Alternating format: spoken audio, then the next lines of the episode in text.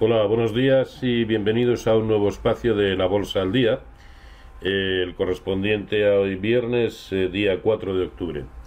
Eh, bien, ayer, si observan la vela que nos dejó el SP500, muy similar a la que nos dejó, a la que nos dejaron todos los índices americanos, lo cierto es que se daban, después de conocer el, el dato del producto, vamos, del PMI no manufacturero, el de servicios, se daban, la verdad, todos los condicionantes para volver a asistir a una jornada negra, como lo fueron las dos precedentes. De hecho, fíjense en el que en zona de mínimos parecía que quería tomar ese camino. Sin embargo, y, sin saber muy bien por qué, pues porque el Pisuerga pasa por Valladolid, eh, pues reaccionó hasta el punto de que cerró en su nivel más alto y cerrando además por encima del 50% del cuerpo real de la vela negra anterior, lo que deja una pequeña pauta, en forma de pauta penetrante, que puede augurar eh, una continuidad en el rebote.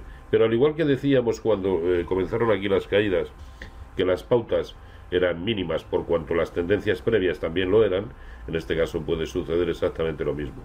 Eh, puede ir a tratar de rellenar el, el, hueco que nos dejó aquí en la zona de 2.935, pero en definitiva es que estamos metidos en la misma lateralidad que de la que no salimos pues prácticamente desde el mes de, eh, de marzo. Hora arriba, hora abajo, pero sin mayor ton ni son. Eh, así que vamos a estar pendientes de los niveles que hemos venido mencionando estas jornadas, eh, que podrían anticipar una corrección bastante más profunda. A mi entender, esa es la zona de 2.840 en el SP500, es decir, la pérdida de toda esta zona en precios de cierre sí podría llevar aparejado un movimiento correctivo bastante superior.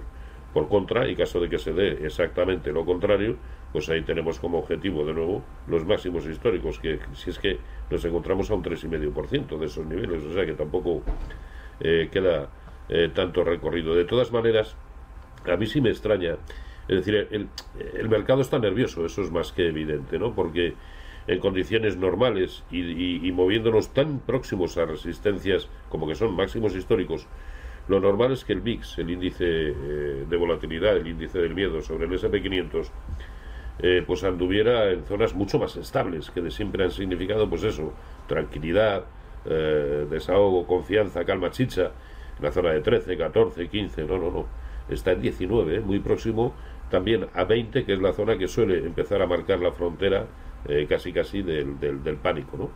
Eh, por eso digo que el mercado está muy nervioso. Pero bueno, es por, por tratar de encontrar matices a algo que de momento eh, el gráfico no nos, no nos da eh, exactamente. tendencia definida no hay. En las DAX 100 se comportó exactamente igual, incluso dejó una vela mucho más aparente blanca, mucho más el índice de semiconductores de Filadelfia.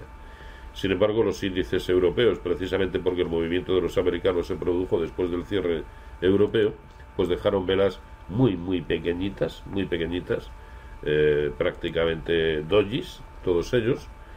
Y, bueno, dado que hoy vienen anunciando eh, subidas, pues es probable que asistamos también a, un, a un rebote, al menos en el inicio de la, de la jornada. Eso sí, el que no ceja en su empeño bajista es el índice sectorial bancario europeo. Esto, lo miremos por donde lo miremos, es bajista. Otra cosa es que ahora, en una o dos jornadas, se vuelva a situar por encima pero esto hoy por hoy es bajista, no, muy bajista.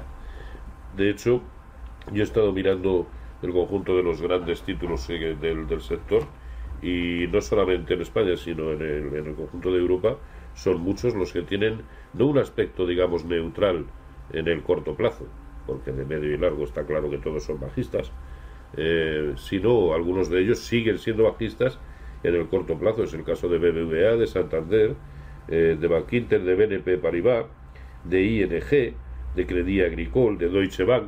O sea que eh, mucho cuidado con este índice que, que, vuelve a las andadas. Y, en fin, por hoy, por hoy poco más. Vamos a ver cómo termina la semana, la vela que nos deja y lo comentaremos eh, con más tranquilidad el lunes. ¿De acuerdo? Pues nada, feliz negocio y feliz fin de semana para todos.